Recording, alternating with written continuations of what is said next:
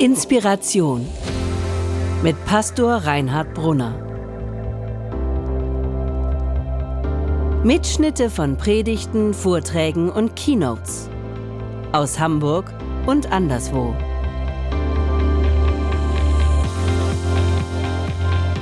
Okay, für die, die zum ersten Mal da sind, es geht hier nicht immer so zu und wir haben nicht jeden Sonntag beim Churchman das Thema Sex.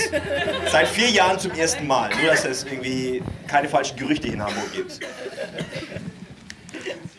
Mein erster Punkt. Mein erster Punkt. Freier Sex oder was? Es ist interessant, wie dieser ähm, Text 1. Korinther 6, den Susanne vorgelesen hat, wie er anfängt. Anscheinend gab es eine ähm, eine Frage von dieser Gemeinde in äh, Korinth, habe ich ja schon gesagt, und anscheinend, auf die der, äh, der Apostel Paulus antwortet. Und wahrscheinlich war diese Frage, oder äh, wahrscheinlich gab es so eine Art Motto. Und das Motto bei den Korinthern war, mir ist alles erlaubt. Wir sind doch frei, oder? Mir sind keine Grenzen gesetzt. Als Christ bin ich doch frei, oder? Wie ist das? Darf mir doch keiner Vorschriften machen. Ihr sagt, mir ist alles erlaubt. Wie antwortet Paulus? Er sagt, stimmt. So ist es. Als Christen sind wir frei. Freie Menschen. Es geht beim Christsein nicht um Moral und nicht um Gesetze und Paragraphen. Stimmt. Paulus sagt, stimmt, es geht um Freiheit, aber lass uns gemeinsam genau hinsehen, was mit Freiheit gemeint ist. Paulus geht es um Freiheit. Gerade bei diesem Thema, es geht um Freiheit. Lass uns hinsehen, was Freiheit bedeutet. Bibel sagt hier, mag sein, stimmt, es geht um Freiheit, aber nicht alles ist gut für euch. Es ist alles erlaubt, aber es darf mich nicht dazu führen, dass ich meine Freiheit an irgendetwas verliere. Wir kennen das aus der Technik, aus der Gentechnik vielleicht, aus der Naturwissenschaft, aus der Atomtechnik. Es ist heutzutage viel möglich. Aber ist auch alles gut für uns? Es ist viel zu machen, aber ist es auch gut für den Menschen und für die Menschheit? Mit einer egoistischen Freiheit geraten wir sehr schnell in eine Unfreiheit hinein, obwohl wir eigentlich die Freiheit suchen. Das ist, was Paulus hier meint. Lass uns genau hinsehen, damit wir wirklich die Freiheit und die Erfüllung finden, gerade beim Thema Sex, die wir eigentlich suchen glaube, dass genau das, was hier beschrieben ist, bei uns hier im 21. Jahrhundert in Hamburg, in Deutschland, in der westlichen Welt auch passiert. Eine Übersexualisierung unserer Gesellschaft. Die Freiheit und Erfüllung, die wir eigentlich suchen, ist irgendwie verborgen. Es ist ja nicht so, dass die sexuelle Freizügigkeit der 68er uns weniger Probleme gemacht hätte. Es ist ja so, dass das Gegenteil der Fall ist. Oder zumindest ist es nicht besser geworden. Eine vermeintliche Freiheit bringt eben neue Abhängigkeiten, Sexsucht und Pornografiesucht, Störungen und Gebundenheiten. Ich glaube, bei vielen Leuten, die den total freien und beliebigen Sex propagieren wollen, steckt im tiefsten eine Angst dahinter, etwas zu verpassen oder zu kurz zu kommen. Wie damals in der 10. Klasse, wir erinnern uns, Klassenfahrt, im Harz oder so, wo fährt man hin in Hamburg? Ich komme ja nicht von hier. Sylt oder auf Sylt, genau auf Sylt. Sagen wir mal Andi und Maggie. Die anderen hatten alle schon, behaupten sie jedenfalls. Ich immer nicht, aber okay. Okay. Da ist dann passiert irgendwie im Tischtennisraum oder so. Das war sie dann, die große Freiheit. Ist das, was wir, ist es das, was wir suchen? Ich weiß nicht. Aus einer vermeintlichen Freiheit wird schnell eine Unfreiheit. Nicht nur für uns selbst, sondern eben auch für andere. Worum es in der Bibel geht, ist etwas anderes. Die Bibel redet von der Freude der Sexualität und von der Erfüllung. Im Hohen Lied, wir haben den Text so wunderbar äh, in Szene gesetzt gesehen. Der innigste Ausdruck der Liebe zwischen Mann und Frau. Schönheit, die Idee Gottes, die dahinter steckt. Es ist in der Bibel eben gerade nicht etwas Schwieriges oder etwas Peinliches. Es ist etwas, was uns zum Segen gegeben ist, zur Freude und zum Menschsein. Das Interessante ist, dass ist gleich auf den ersten Seiten der Bibel steht es. Mann und Frau gerade in, gerade in ihrer Unterschiedlichkeit füreinander geschaffen sind, um sich zu begegnen und sich aneinander zu freuen. Sexualität ist zur Freude und zum Segen gegeben. Das ist der tiefste Gedanke des, der Idee Gottes zu diesem Thema. Aber wo ist die Freude und die Schönheit geblieben? Freier Sex oder was? Wo ist das, wonach wir suchen? Das war mein erster Punkt. Mein zweiter Punkt, Sex ist mehr. Sex ist mehr. Ich lese hier nochmal. Ihr sagt, die Nahrung ist für den Magen und der Magen für die Nahrung. Gott wird ja doch allen beiden ein Ende machen. Aber unser Körper ist deshalb noch lange nicht für die Unzucht da, sondern für den Herrn, der auch der Herr über unseren Körper ist. Wisst ihr nicht, dass ihr samt eurem Körper Glieder am Leib von Christus seid? Kann ich dann die Glieder, die Christus einfach zu, die Glieder von Christus einfach zu Gliedern von Prostituierten machen? Das darf nicht sein. Hütet euch vor der Unzucht. Oder wisst ihr nicht, dass euer Leib ein Tempel des Heiligen Geistes ist, der in euch wohnt? Gott hat euch seinen Geist gegeben. Ihr gehört nicht mehr euch selbst. Er hat euch freigekauft, als sein Eigentum erworben. Macht ihm Ehre an eurem Leib. Sex ist mehr. Es wird ja häufig gesagt, Sexualtrieb ist eben ein Bedürfnis des Menschen, der eben gestillt werden muss. So wie beim Essen. Ich habe Hunger, her mit dem Schnitzel. Ist es so? Paulus sagt, nein, es ist nicht so. Es ist mit dem Sex etwas anderes. Es geht nicht darum, dass ich ein Bedürfnis habe und ich aus Spaß und aus Bedürfnisbefriedigung äh, mir Lustbefriedigung abhole. Sex, bei dem vor allem ich mir etwas nehme, anstatt dem anderen etwas zu geben, entspricht nicht der Idee Gottes. Sex entkoppelt von einer echten Beziehung, entkoppelt von wirklicher Liebe und Treue und Verbindlichkeit nennt die Bibel Unzucht. In der griechischen Ursprache heißt es hier Porneia. Unser Wort Pornografie kommt daher. Nicht das, was sich Gott dabei gedacht hat. Es ist letztlich, da wo ich mir etwas nehme, es ist letztlich Selbstbefriedigung mit Partner. Es geht immer nur um das. Die Bibel sagt, Leute, Sex ist mehr. Die Idee Gottes ist größer als das, was wir manchmal verkauft kriegen. Gottes wunderbare Gabe, damit sich zwei Menschen etwas Wunderbares einander schenken und geben. Das ist die Idee Gottes dabei. Meine Frau und ich waren letzte Woche im Krankenhaus. Es ging da um die um unsere Entbindung, sagen wir unsere Entbindung, ich weiß gar nicht. Jedenfalls, was ich sagen will, der, äh, der Gynä Gynäkologe erzählte eine kleine Geschichte und sagt, also heutzutage müssen Sie wissen, ist das so, da war eine Top-Managerin, äh, ein Kind bekommen so und er kam an mit den Wehen und mit der Tasche. Packt aus, Laptop drin. Und er erzählt das, zwischen den Wehen E-Mails beantwortet. Zwischen den Wehen. Ich habe mich gefragt, wie haben die beiden das Kind gezeugt? Auch so zwischen zwei E-Mails. Schatz, mach mal kurz weiter. Ähm, ich muss noch schnell die E-Mail abrufen. Sex ist mehr. Sex ist mehr. Gottes Idee ist größer als das, was wir mal so nebenher oder nur für uns und was wir schon mal schnell machen. Sex ist mehr. Paulus spricht aber noch etwas anderes an.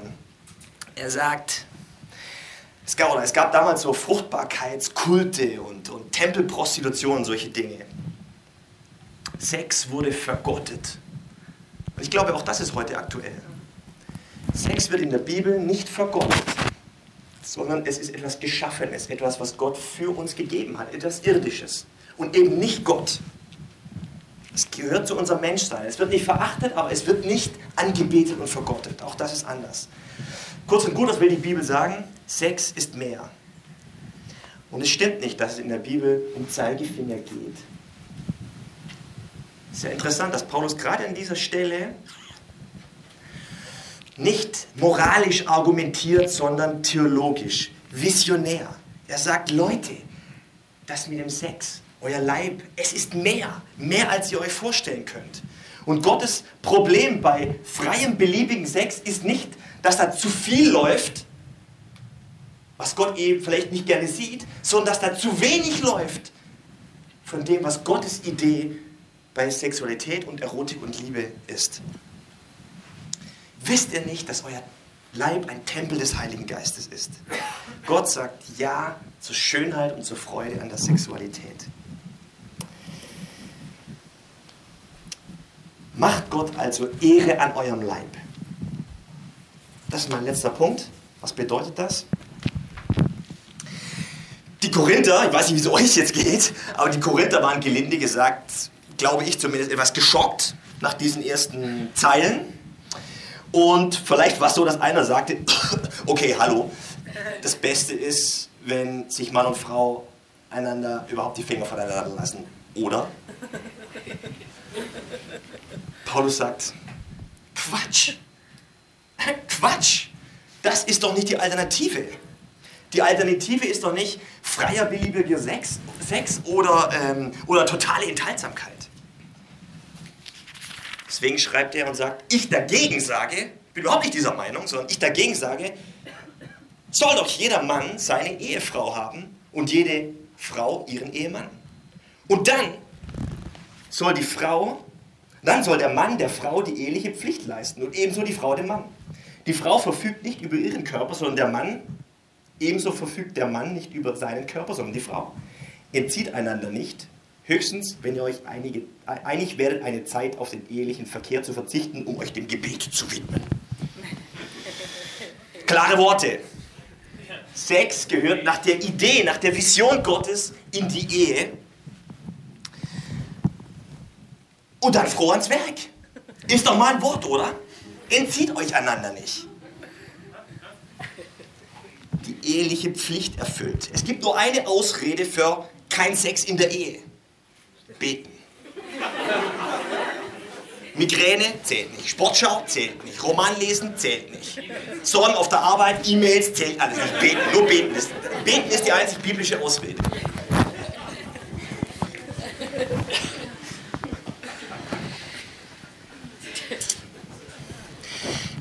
Gottes Idee für eine erfüllende Sexualität ist die Ehe, wo sie sich entfalten kann, das verbindliche, exklusive Miteinander, nach außen geschützten, geschützten und auch nach außen so kommunizierten Rahmen.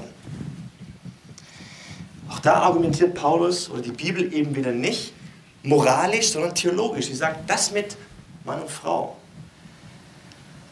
ist etwas Besonderes. Es ist, spiegelt etwas wider, wie die Beziehung zwischen Gott und Mensch, geprägt von der Verbindlichkeit, von der Treue, von der Exklusivität. Deshalb ist die Ehe durch zwei Gebote von den zehn geschützt. Du sollst die Ehe nicht brechen und du sollst nicht begehren deines nächsten Frau.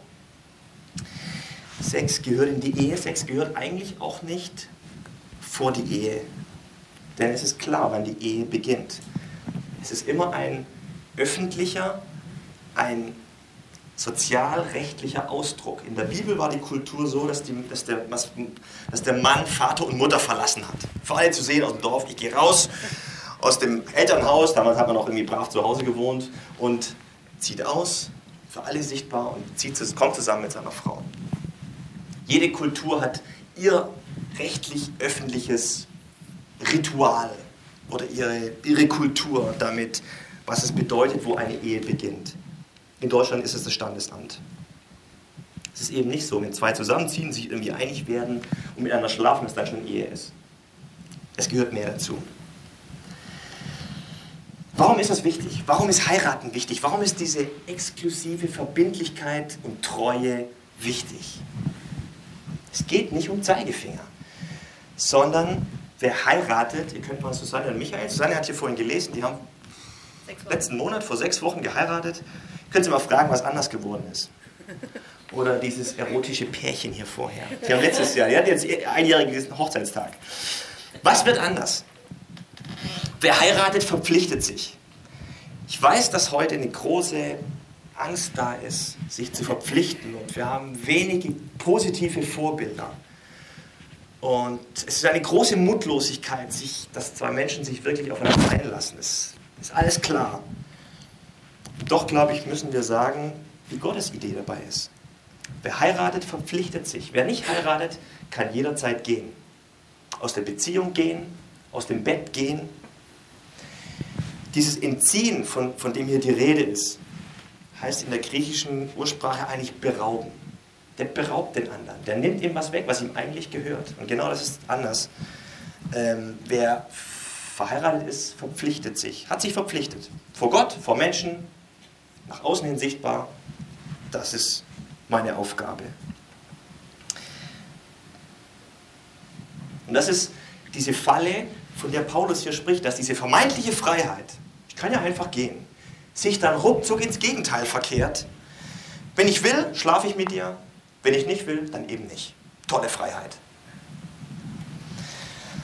Wer sich zu nichts verpflichtet fühlt und sich die Freiheit nimmt, dann eben mit dem Partner nicht zu schlafen, dann fällt der Sex eben aus. So sieht's aus. Das ist die postmoderne sexuelle Freiheit. Kein Sex mehr. Und das bestätigen ja prompt auch die Statistiken. Also, was will ich sagen? Sex gehört in die Ehe und Sex gehört in die Ehe.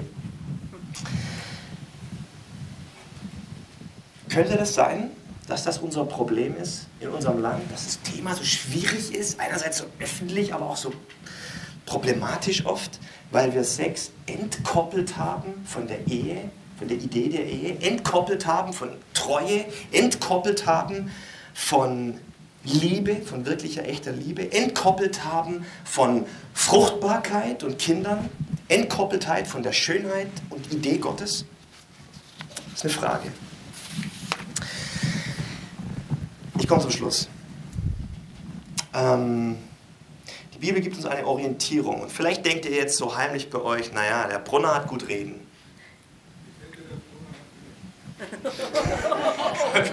Wir können ja weiter diskutieren, aber der hat gut reden. Aber ich, manchmal dachte ich, naja, der, der hat gut reden, der ist verheiratet. Ja. Ich wollte schon einen katholischen Priester hier einladen, aber er hätte genau das Gleiche gesagt. Der hat gut reden, der ist nicht verheiratet und hat keine Ahnung. Also wir kommen nicht raus, wir müssen einfach hier mal ein bisschen reingucken, was Gottes Idee dabei ist. Ähm, bisschen zuhören und nachhören von dem, was Gott denkt. Aber vielleicht sitzt ihr wirklich da und sagt, wenn, wenn der wüsste oder wenn die anderen wüssten, wie es bei mir aussieht. Ich will so nicht aufhören mit dem, was ich bis jetzt gesagt habe. Ich will damit aufhören mit der Schönheit des Evangeliums. Die Schönheit des Evangeliums sagt, egal was war und ist, es gibt eine Chance zum neuen Anfang. Und Gott sagt Ja zu uns, egal was war und was ist. Wir leben eben nicht davon, dass das Leben einfach immer so gelingt, sondern wir leben von der Gnade und von der Bejahung Gottes, egal was war und ist. Es ist ja nicht so, dass die Dinge gerade in diesem Bereich so laufen, wie wir es gerne hätten, oder? Wir hätten es manchmal eben anders, aber es gelingt nicht. Manches hat sich eben so ergeben. Manches haben wir selber irgendwie fabriziert. Und dann sind wir verwirrt und wissen nicht, sollen wir jetzt ihn oder sie lieben? Oder wir leiden seit langer Zeit unter einer schmerzhaften Trennung und sind völlig mutlos für eine neue Beziehung. Oder wir stehen da und sind eben nicht oder noch nicht verheiratet. Oder wir stehen da und sind verheiratet. Kann ja auch passieren. Wir leben nicht vom allzeit gelingenden Leben, sondern wir leben davon, dass Gott zu uns Ja sagt, egal was ist und was war. Und er gibt uns eine Chance zum Umdenken und zum Neudenken und zum neuen Anfang. Das ist die gute Nachricht, eben auch beim Thema Partnerschaft und Sexualität und so weiter. Drei Dinge am Schluss. Mut, das Wort Gottes auch heute für uns zu hören. Letztlich ist es die Frage nach der letzten, nach der letzten Verbindlichkeit. Wem, wem vertraue ich? Mir selbst oder Gott und seinem Wort? Zweitens, also Mut, Gottes Wort zu hören. Zweitens, Mut zur Partnerschaft und zum Partner und zur Ehe und zum Heiraten. Es gibt eine Menge, Beisp eine Menge Negativbeispiele, aber es gibt auch gute. Und es ist eine Illusion, die uns heute suggeriert wird, dass wir auf den Mr. oder Mrs. Perfect warten müssten oder könnten. Große Liebe steht nicht am Anfang einer Beziehung, sondern am Ende einer Beziehung. Mut zum Heiraten, egal was ist, egal wie alt man ist. Vielleicht auch ein paar Abstriche zu machen bei Mr. Perfect oder Mrs. Perfect. Wir haben eine Freundin, Eva und ich, äh, Gudrun, sie hat mit 50 geheiratet. Gerade in dem Moment, als sie dieses Thema eigentlich an Gott abgegeben hatte, war er da. Und sie freut sich wahnsinnig. Mut zur Ehe. Drittens, Mut zu einem unverheirateten Leben ohne Partner. Das ist jetzt nicht zynisch gemeint. Aber Paulus hat für sich geradezu entdeckt eine Chance und eine göttliche Berufung, ähm, allein zu leben. Keiner würde sagen, dass Jesus, Mutter Teresa, Anselm Grün, viele Menschen, die allein leben, ein lebensunwertes oder unerfülltes Leben gelebt haben oder leben. Oder umgekehrt, dass ein Dieter Bohlen der glücklichste, glücklichste Mensch der Welt wäre. Lass es uns sehen, der Seel, in, in der Seelsorge merken wir, die, die verheiratet sind, sehen sich nach einem Partner, die, die verheiratet, verheiratet was?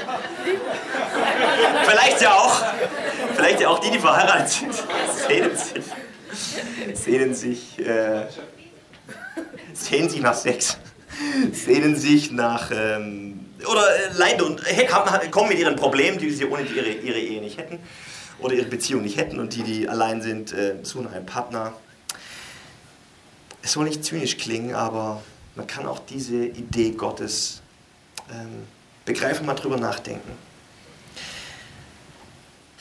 Eine Menge überraschende Dinge, schöne Dinge auf der einen Seite, vielleicht auch unbequeme Dinge, können wir das heute hören? Ich würde gerne mit euch im Gespräch bleiben und auch dieses Thema als einen Anstoß verstehen zum Weiterdenken und zum Nachdenken und zur Erfüllung dessen, was wir suchen, die Freiheit und die Schönheit Gottes, der Idee von Sexualität, die Gott sich dabei gedacht hat. Amen. Vielen Dank fürs Zuhören. Wenn du mit Reinhard in Kontakt bleiben willst, folge ihm auf Instagram unter RB Pastoring. Weitere Infos auf www.pastoring.de. Gott segne dich.